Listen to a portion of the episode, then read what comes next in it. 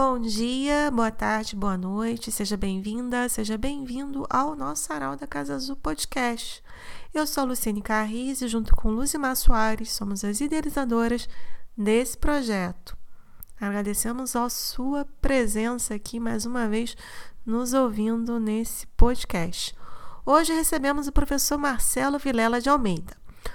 O professor Marcelo é bacharel em turismo pela Faculdade AMB Morumbi especialista em planejamento e marketing turístico pela Senac Ceatel, mestre doutor em Ciências da Comunicação pela Escola de Comunicações e Artes da Universidade de São Paulo. Ele é docente suplente da coordenação do curso de graduação em Lazer e Turismo e coordenador do programa de pós-graduação em Mudança Social e Participação Política da Escola de Artes, Ciências e Humanidades da Universidade de São Paulo. Possui experiência como consultor de turismo, como docente em vários cursos de turismo, hotelaria e lazer de nível técnico superior. É membro da Aliança para a Formação de Pesquisa em Turismo Social e Solidário, da Organização Internacional de Turismo Social e do Centro de Pesquisa em Economia Pública e Social. Também foi ex-presidente da Associação Brasileira de Bacharéis em Turismo do Estado de São Paulo.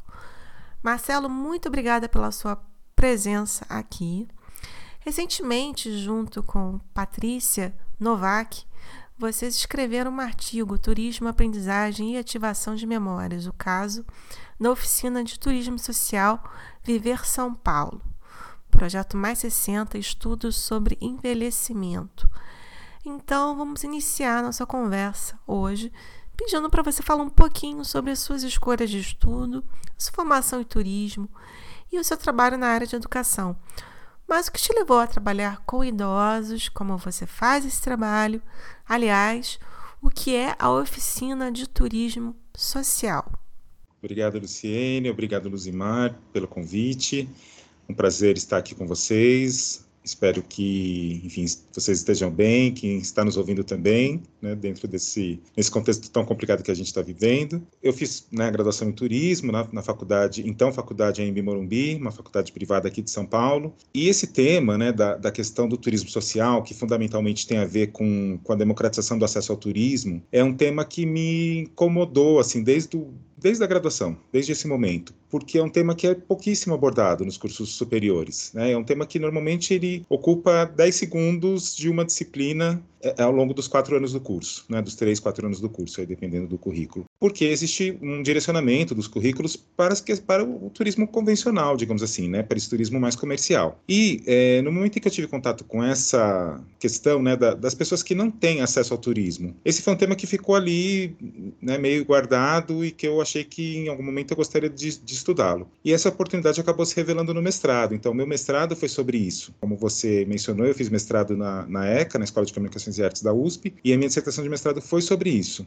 Eu não tinha assim nenhuma experiência prática com o tema, era realmente um tema que me interessava como objeto de pesquisa. E a gente tem assim aqui no Brasil, na verdade, poucas experiências, poucas ações nesse sentido, poucas políticas, né? Ao contrário do que a gente vê na Europa, principalmente, aqui no Brasil a gente tem basicamente algumas iniciativas promovidas por sindicatos, por exemplo, que organizam viagens para os seus trabalhadores, e a gente tem principalmente a experiência do SESC, né, que no país todo é uma entidade com uma presença aí grande e que promove, entre várias atividades, o turismo como, como uma das possibilidades de educação. Então, assim, inclusive essa ausência do porquê o Brasil é, tinha tão poucas oportunidades desse tipo de turismo, essa dúvida, essa inquietação acabou me levando a, a, ao estudo no mestrado. Bom, no doutorado eu acabei mudando de assunto, eu trabalhava com dava aula de planejamento turístico em, em cursos de graduação em turismo e tinha uma experiência profissional nessa área, acabei enfocando esse tema. Mas quando eu ingressei na USP como docente, na, na IASH, depois de 10 anos como professor em faculdades privadas, eu queria retomar a questão do turismo social de uma forma prática, pensando num projeto de extensão. O curso de turismo da ECA, né, a gente aqui em São Paulo, a USP tem o curso de turismo na ECA e, o curso no qual eu atuo, que se chama Lazer e Turismo. O curso de turismo da ECA tinha um projeto com crianças, de levar crianças do entorno da USP para visitas, para atividades é, de lazer e pedagógicas na cidade de São Paulo. Eu achei que seria complicado, e era um projeto de extensão, tocado pelos estudantes, eu não sei se eu ia ter a mesma condição, e ao mesmo tempo, na, na minha unidade, na EASH, a gente tem um curso de graduação e um mestrado em gerontologia. E por conta dessa, dessa presença do curso de gerontologia, a gente gente tem uma presença também muito forte, muito visível de idosos pela unidade, né? Porque eles fazem uma série de atividades no campus, eles frequentam biblioteca, eles fre frequentam bandejão, eles frequentam as salas de aula, os prédios. Então, assim, você vê os idosos circulando pelo campus, que é uma coisa muito bacana, né? Porque na gerontologia o pessoal discute muito a questão do encontro eh, intergeracional. E a gente vê isso na prática acontecendo lá na faculdade, na unidade. Pensei, bom, é, os idosos é, fazem parte dos públicos do turismo social. Quando a gente pensa em turismo social, a gente pensa nesses públicos que são tradicionalmente ausentes do, do movimento turístico convencional. Então, a gente está falando de crianças, estudantes, a gente está falando de trabalhadores, a gente está falando de aposentados, de pessoas com deficiência e de, e de idosos, fundamentalmente, assim. Alguns países têm algumas, algumas ações específicas, assim, até, por exemplo, no turismo como alternativa de saúde mental, por exemplo, né, de auxílio à, à, promoção da saúde mental. Bom, considerando que os idosos fazem parte desses públicos, eu pensei, bom, poderia pensar num projeto com idosos. E aí, como já tinha na IASH, na verdade tem na USP toda, né, um programa que se chamava Universidade Aberta Terceira Idade, recentemente ele mudou de nome, chama USP 60 Mais agora. Eu pensei, bom, poderia oferecer uma atividade no âmbito desse programa, do programa da Universidade Aberta Terceira Idade. É um programa que, como eu disse, existe várias unidades, se não todas, talvez da USP. Ele foi criado pela professora Ecleia Bose, que é uma referência nos estudos da memória e da pedagogia e da, da psicologia, né? né? Na, na EASH, esse programa é muito forte, como eu disse, por causa do curso de graduação em gerontologia, o mestrado é mais recente, e comecei a trabalhar com os idosos. E assim nasceu a ideia, levar esses idosos para visitarem atrativos turísticos principalmente culturais, mas também alguns atrativos naturais, e é nisso que consiste a nossa atividade, visitar locais da cidade de São Paulo com esses grupos de idosos vinculados ao USP 60+. Mais. Perfeito, Marcelo. Muito obrigada pela sua presença aqui. Vou dar continuidade nas perguntas. O seu público desse curso né, é formado por pessoas da terceira idade. Quem que compõe o grupo que recepciona, ou seja, quem são os educadores, os monitores que junto com você desenvolvem esse, esse trabalho? E quais são os lugares, você já falou aí que são lugares culturais, mas quais lugares? E como que esses lugares recebem os idosos? Eles se preparam? Tem alguma monitoria do próprio local ou vocês que levam tudo? Bom, eu tenho uma equipe de monitoras e monitores que são bolsistas. Num primeiro momento, na verdade, quando eu comecei esse projeto, eu tive a ajuda de quatro estudantes do, do, do, curso de graduação, voluntários. Eles se formaram e eu fiquei durante um tempo tocando esse projeto sozinho, ou seja, eu fazia o agendamento das visitas, eu acompanhava as visitas, fazia comunicação com os idosos para informar das visitas, quer dizer, literalmente fazia tudo sozinho. Aos poucos, a USP foi implementando programas de bolsas e eu passei a ter a ajuda de monitores, é, estudantes da graduação. Atualmente, e esse número felizmente foi crescendo, o número de, de bolsistas, porque o número de idosos participantes também foi crescendo. Então, atualmente, neste ano, eu tenho oito bolsistas que ajudam em todo esse, toda essa questão do agendamento das visitas, da seleção dos locais, que a gente discute, na verdade, previamente.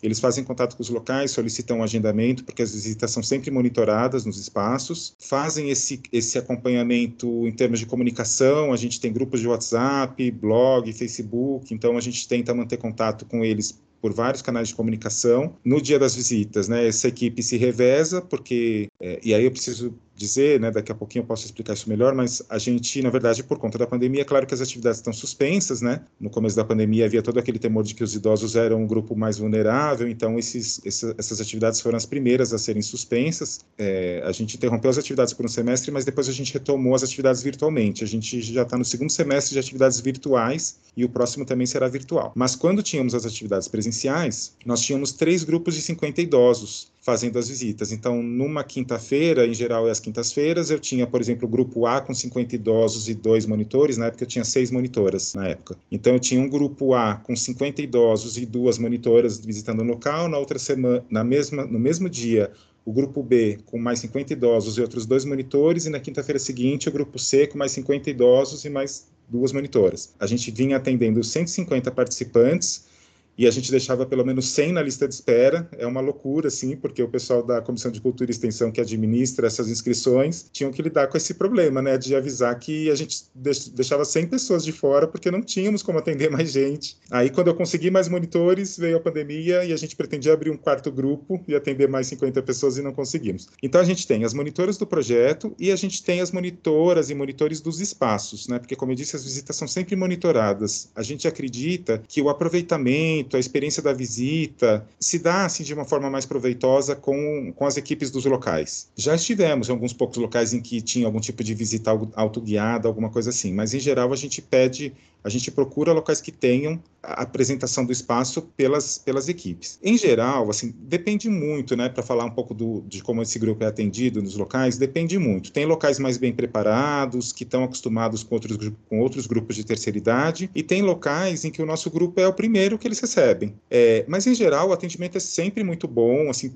raríssimas vezes. Esse projeto começou em 2009. A gente já tem, portanto, mais de 10 anos de existência semestralmente, e com exceção do primeiro semestre de 2020, a gente nunca parou, nem mesmo quando a USP passou por greves, por exemplo, o projeto nunca deixou de acontecer. Então, assim, a gente faz mais ou menos de 5 a 6 visitas por semestre, 5 a 7, ou seja, a gente já visitou mais de 100 lugares diferentes na cidade de São Paulo, porque a gente tenta também não repetir, inclusive, os locais. Claro que às vezes a gente repete, mas sempre que possível a gente evita. Então, assim, foram pouquíssimas experiências desagradáveis de algum problema, alguma questão ali do local não ter uma condição para receber esse tipo de visitante. Né? Em geral, a recepção é sempre muito boa mesmo quando é a primeira vez. Aliás, quando é a primeira vez, acaba sendo até muito satisfatório, porque o grupo, o espaço acaba né, se dando conta das, das peculiaridades que esse tipo de visitante exige.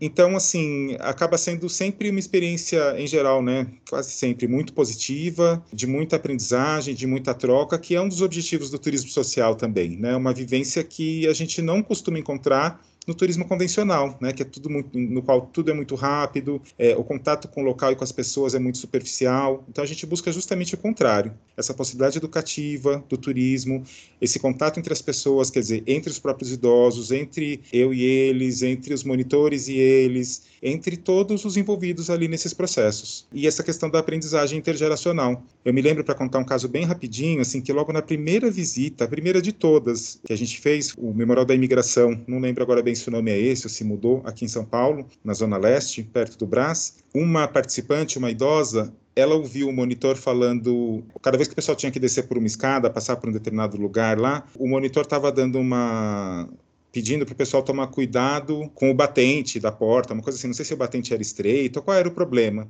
E aí a pessoa, ela não estava entendendo, ela não sabia o que era batente ela aprendeu que era batente na visita. Que ela falou assim, mas por que, que você está falando toda hora cuidado com o batente, cuidado com o batente? Ele falou, não, porque tem aqui alguma coisa que pode provocar um risco para vocês. E a pessoa né, acabou ali aprendendo alguma coisa naquela experiência, né? E assim, foi muito curioso, porque como eu disse, foi na primeira visita e para mim aquilo marcou assim a minha experiência e a importância dessa, desse projeto, né, como uma, uma ferramenta de educação não formal. Perfeito, Marcelo. É, uma curiosidade, você falou que esse projeto tem 10 anos, né? vou puxar a sardinha para o Rio de Janeiro uhum. e para a universidade que eu estudei, que é a Universidade do Estado do Rio de Janeiro. Uhum. E a Universidade do Estado do Rio de Janeiro tem um programa chamado UNAT, não sei se uhum. você conhece, acho que sim, a Universidade da Terceira Idade, que surgiu em 1993, oferecendo cerca de 70 cursos, oficinas para os idosos, né? Uhum. Eu tenho uma questão, vocês conheciam o projeto da UERJ, quer dizer, Cléa Bosia, no caso, que idealizou esse projeto, é uma pergunta, é, vocês têm contato com a UERJ ou não? É, a pergunta que eu vou fazer a seguir é que diz respeito à própria UERJ, né? Porque a UERJ, ela tem as rampas, tem as escadas e tem os elevadores. Então, se diz respeito em relação à mobilidade. Tem algum projeto também de trabalhar a questão da mobilidade, de reduzir a mobilidade dos idosos, assim, de ter acesso a esses cursos? Uhum. Eles conseguem frequentar os passeios criados, né, por esse projeto? É, eu conheço, eu conheço, assim, de ouvir falar, na verdade, o programa da UERJ. Não vou lembrar exatamente em que contexto que eu tive contato, mas eu sei que que tem sim, né? É, as instituições públicas em geral acabam, acabam tendo programas dessa natureza. O da USP também se chamava UNAT, né? Quando era a Universidade Aberta da Terceira Idade, a sigla também era UNAT. Recentemente, que depois virou o UAT e agora virou USP 60 mais. Eu sei que, inclusive, assim, a UERJ tem, inclusive, curso de turismo também, né? Tem graduação, já, eu conheci a UERJ presencialmente em duas ocasiões, estive em duas ocasiões. Eu fui banca de um concurso para seleção de professores de turismo da UERJ e fui banca de doutorado de uma colega que fez doutorado, né, lá na UERJ. E então, eu, você falando das rampas, eu já comecei a visualizar, né, assim, lembrando da minha passagem por lá. Então, assim, de, de repente, era até uma experiência da própria UERJ, por exemplo, pensar em, em oferecer, de repente, né, alguma, alguma atividade ligada a turismo, já que eles têm o curso e têm o programa, quer dizer, eu acho que tem as condições aí perfeitas para, de repente, alguma coisa nesse sentido se viabilizar antes de falar até da mobilidade, né, já, como você falou da, de instituição, falando de outras experiências, eu lembrei, para citar o caso aí do Rio, né, não da cidade, mas no caso de Niterói, a Universidade Federal Fluminense, a UF, que tem também um curso de turismo bastante conhecido, bastante tradicional já no país, tem um, um projeto ligado a turismo social, que é de um professor que, que estudou esse tema também, o professor Bernardo. A gente já fez até uma live conjunta e eles trabalham, se eu não me engano, com pessoas em situação de rua, acho que já teve algum, alguma atividade nesse sentido, e também pessoas com deficiência. Né? Então, assim, pensando justamente a, a, atender e atingir esses públicos aí que também estão fora né, das possibilidades do turismo convencional. Mas acho que as universidades ainda poderiam pensar em, em, alternativas nesse sentido, né? Não necessariamente só para a terceira idade, mas em outros públicos, né? Que, enfim, que não têm essas condições para a prática do turismo, né? Tem toda uma discussão, né? Que eu acho interessante comentar, porque de repente quem está nos ouvindo, principalmente se alguém da área de turismo, né? A primeira coisa que a gente aprende na graduação em turismo é que turismo pressupõe você se deslocar para fora do seu local de residência por mais de 24 horas. Tem toda uma questão assim estatística, temporal. E aí as pessoas falam assim, mas por que você chama de turismo se o, se o projeto é na própria cidade? A gente não sai de São Paulo. Até tem alguns idosos que são da região metropolitana, mas de qualquer forma eles estão, estão aqui na Grande São Paulo, visitando a cidade de São Paulo. Mas é uma, digamos, uma ousadia da nossa parte, assim, né? Porque de tentar até repensar é, é, essa noção de turismo. A gente percebe que, assim, os idosos, e até com a gente isso também acontece, né? Quando a gente está nessa situação de, de turista, entre aspas, na própria cidade, a gente percebe que a gente assume a condição de turista. A gente passa a andar de forma mais desligada na rua, né, menos atenta, por exemplo, do que eu andaria indo, indo ao trabalho. Você tem a coisa da fotografia, então é, tudo eles querem registrar. E isso é uma das coisas também que me surpreenderam no começo do projeto. Né? Na época era a câmera digital, não era o celular. Nessa primeira visita, assim, chega um momento que todo mundo saca a câmera digital da bolsa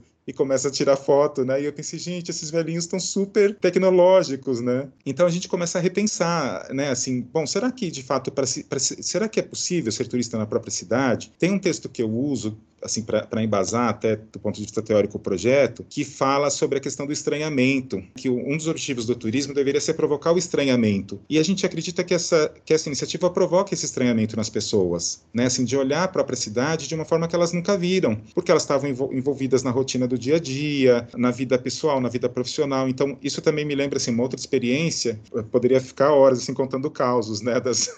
Mas a gente visitou um espaço que hoje é o Museu da Energia, que é uma casa no Bom Retiro, que foi, se eu não me engano, ela foi casa, foi residência do irmão do Santos Dumont. E uma participante que não tem mais participado com a gente, assim faz tempo que eu não a vejo, ela é migrante, né, nordestina, e ela comentou, ela que quando ela veio do Nordeste para São Paulo, ela trabalhou no Bom Retiro, aliás, e ela falou: Nossa, eu passava sempre aqui e nem sabia que tinha isso. Então, essa construção, essa casa, que não era museu ainda, mas já era uma casa ali aristocrática e tal, né? Então, você percebe que esse tipo de. essa outra possibilidade de olhar a cidade provoca esse estranhamento e abre as portas para uma série de outras, de outras coisas. Então, é um pouco por isso que a gente defende, assim, e também para marcar essa, essa presença, né, do chamado turismo social como um turismo contra-hegemônico, digamos assim, em relação ao turismo convencional. Bom, para falar rapidinho da questão da mobilidade, na, na nossa unidade da USP, que é uma unidade mais ou menos recente, ela completou 15 anos no ano passado, ela já foi pensada levando em consideração essas questões, né? Até pela presença do curso de gerontologia também. Então, em geral, na USP particularmente, o pessoal não tem muita dificuldade de locomoção nem nada do tipo. Embora, assim, claro que se a gente começar a pensar nas várias deficiências, talvez a gente perceba que a gente atende melhor algumas do que outras. Na cidade como um todo, é claro que aí a gente vai ter situações muito distintas, né? E a gente normalmente, a gente, a gente se encontra, o pessoal usa transporte público para chegar nos espaços. Pouquíssimos usam carro próprio e a gente também não tem ônibus para levá-los aos locais. Então, a gente marca um ponto de encontro próximo dos espaços que serão visitados. Eles, em geral, não pagam, né? Por causa da idade, tem a questão da gratuidade. É, então, a gente, eles não pagam, normalmente, nem a entrada nos espaços e nem o transporte. Então, assim, a gente acaba tirando dessa oportunidade a chance de discutir essas questões. Então, por exemplo, mobilidade urbana, segurança pública, o atendimento atendimento ao idoso. Então, acaba sendo uma possibilidade também da gente ter um olhar crítico sobre a cidade e sobre as vivências. Olha, gente, vocês tiveram dificuldades, porque a gente faz alguns encontros no começo e no final do semestre na, facu na universidade para discutir como foi a experiência, né, ao final do semestre. E a gente comenta, bom, gente, vocês tiveram dificuldade, qual foi a dificuldade? Então, eventualmente eles acabam relatando. A gente tem que tomar uma série de cuidados, né, voltando um pouco àquilo que eu falava de ser turista. Vamos supor, a gente marca um encontro numa estação do metrô e a gente tem que caminhar até um museu, por exemplo. E a gente tem que atravessar algumas ruas. E eles saem tão despreocupados, como se estivessem num passeio, que a gente morre de medo, assim, de alguém, por exemplo, ser atropelado. Né, a gente vive dando broncas neles, porque, gente, vocês estão atravessando fora da faixa, vocês estão atravessando né, com o sinal aberto né, para os carros. Porque é isso, eles se sentem ali passeando e né, totalmente tranquilos em relação a isso, né? Mas a gente acaba observando e conversando um pouco sobre isso, né? Ausência de rampa, por exemplo, ausência de corrimão, ausência de banheiro, ausência de local para alimentação, porque claro, muitos têm restrições com relação à alimentação, né? Não podem ficar muito tempo sem se alimentar, precisam de uma água para tomar um remédio. Então tudo isso a gente acaba podendo discutir posteriormente. Mas a gente percebe que, nossa, falta muita coisa, né, para atendimento adequado desse público. Eu acho que na cidade de São Paulo, eu diria que no Brasil de modo geral, né? Infelizmente. Bom, Marcelo, nós já estamos nos encaminhando para a nossa última pergunta. A universidade, né, quer dizer, o curso fica na, na USP Leste, já quase no final de São Paulo. Estamos uhum. paralelo com Guarulhos, né? Nós de Guarulhos estamos paralelo com você ali no uhum. finalzinho. Quais os cursos que vocês oferecem para esses idosos? Como que eles fazem para se inscrever? Tem algum custo para eles de inscrição? Aliás, por falar em custo, existe algum subsídio para manter as aulas? E, por fim, qual o principal objetivo desses cursos? E qual a importância desse tipo de convivência para a saúde mental dos idosos, que você já comentou ali no começo da nossa conversa, para a vida cotidiana deles? E também, você acredita que tudo isso pode contribuir para melhorar o convívio familiar desse público? Bom, esse programa, como eu disse, né, ele está presente em várias unidades da USP, cada unidade tem a sua própria programação programação, que varia muito em função do corpo docente que as unidades é, têm né, e dos cursos de graduação, principalmente que elas oferecem. Então, no nosso caso, né, a EASH tem 11 cursos de graduação de áreas muito diversificadas, e então os docentes são também muito de, né, de origens muito diversificadas e a programação acaba sendo também igualmente diversificada. Então, tem desde, por exemplo, atividades ligadas à questão de uso de remédios e farmacologia, atividades mais voltadas ao lazer, como a nossa. Na verdade, assim, institucionalmente, a gente tem três tipos de atividades: são as atividades didático-culturais, as atividades físico-esportivas esportivas e as disciplinas de graduação. Então, algumas disciplinas de graduação oferecem vagas para os alunos da USP 60 mais. Bom, quem administra esse programa é a Pró-Reitoria de Cultura e Extensão Universitária e em cada unidade é a Comissão de Cultura e Extensão. E a atividade, o vínculo, né, o oferecimento dessas atividades é uma iniciativa normalmente dos docentes. Né? Não existe nenhum tipo de obrigatoriedade ou exigência é, para que os docentes ofereçam essas atividades. A gente, semestralmente, a Comissão de Cultura e Extensão nos pede, né, abre a, uma chamada para quem quer oferecer, para que os docentes que quiserem oferecer atividades, a gente manda a proposta e essas propostas são avaliadas e, uma vez aceitas, elas vão é, fazer parte da programação da unidade que é semestral. Então, as inscrições são semestrais, como eu disse, né, as atividades são as mais variadas, tem algumas, no nosso caso, né, eu conheço particularmente as da, as da EASH, em que a gente tem ali, por exemplo, atividades muito concorridas, como é o caso da nossa, como a, o caso do teatro, o caso das atividades de informática, as atividades esportivas, então, por exemplo, né, ou, ou ligadas a questões corporais, então, yoga, RPG, são atividades sempre assim muito disputadas e, e, elas acabam tendo uma oferta pequena de vagas, né? Porque precisa ter ali um acompanhamento muito de perto da prática dessas pessoas. Às vezes o número de bolsistas não é tão grande. Então a gente tem assim, né, atividades dessa natureza. Elas são sempre gratuitas, né? No nosso caso, por exemplo, a menos que algum espaço desses que a gente visita cobre alguma coisa,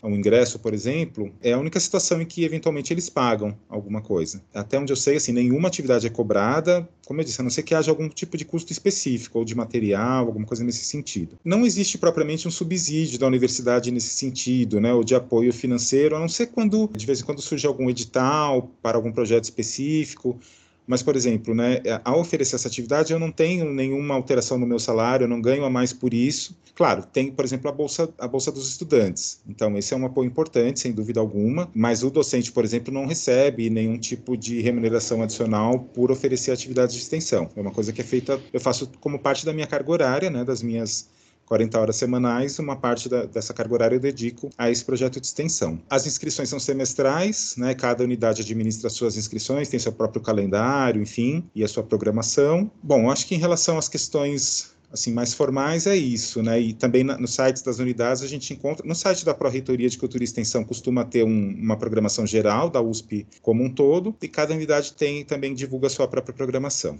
Eu penso que essa questão assim da saúde mental e do convívio é também um aspecto tão importante quanto quanto o aspecto educativo, porque, enfim, e está dentro do que o pessoal da gerontologia discute muito hoje em dia, chama de envelhecimento ativo, porque eles têm que se locomover. Então, assim, primeiro tem uma quebra da rotina eles costumam falar para a gente assim, ah, olha, no dia do passeio eu não marco nada, porque é o meu dia de fazer, né? E a gente percebe isso mesmo. Eles largam filho, eles largam neto, eles largam elas, né? Elas são predominantemente mulheres. Tem alguns poucos homens, que é uma característica desses grupos da terceira idade, eles são predominantemente femininos, né? Então a gente, elas falam, né? Ah, eu largo tudo para trás. A gente fala, gente, vocês não, vocês não cancelem consulta médica, hein? Consulta, exame, isso não dá para cancelar porque é difícil de às vezes remarcar. Mas o resto elas cancelam, né? Para participar. Então tem uma quebra da rotina, né? Que é importante tem o relacionamento entre eles, quer dizer, grupos de amizade que vão se formando. Eu falei que tem poucos homens, mas assim, os poucos homens que participam, eles acabaram formando um clube do bolinha ali, então eles saem das nossas visitas e eles vão fazer outros programas juntos, sozinhos, né? Assim, eles aí eles postam foto em rede social, isso também é uma outra coisa bacana de ver, né? Como eles estão conectados nas redes sociais. E faz a gente pensar nos nossos preconceitos em relação à terceira idade, né? Porque a gente tende a achar que eles são desconectados, que eles estão, enfim, atrasados, e a gente vê que não, né? Eles podem ter alguma dificuldade, mas eles estão lá. Então, assim, é, é, eles passaram a fazer isso. Eles saem do passeio e eles vão por conta própria. Ah, tinha um,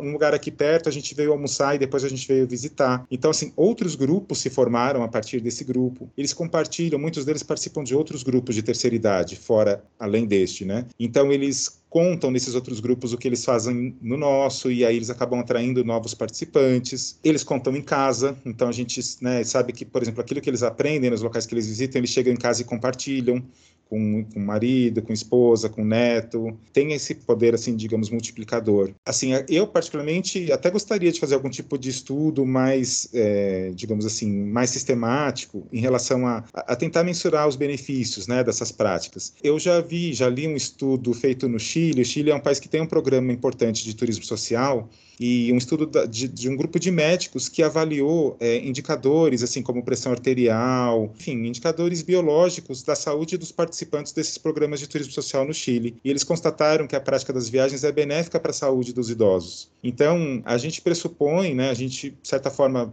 vê isso de forma empírica, que é, isso também acontece particularmente no, no, na questão dos relacionamentos, da sociabilidade da, e da saúde mental com os nossos idosos. Porque é aquele momento em que eles dão uma desconectada e eles estão na universidade, então eles acabam tendo contato com outras pessoas, a questão das diferentes gerações, eles anotam tudo. Eu, tenho umas fotos, né, que quando eu dou palestra sobre esse tema eu sempre mostro, assim, eles com caderninho na mão anotando, filmando, fotografando. Então, assim, é a coisa de estimular o cérebro também, né? Quer dizer, eles estão ali aprendendo. Então, assim, é, eu brinco também quando a gente faz essas apresentações, né, iniciais ou finais, que eu falo, gente, é o momento também para a gente trocar. Vocês estão aqui conhecendo pessoas, então, assim, é o momento para vocês trocarem receitas. Mas eu falo, mas não receita de remédio, hein? Porque eu não quero ninguém se automedicando aqui.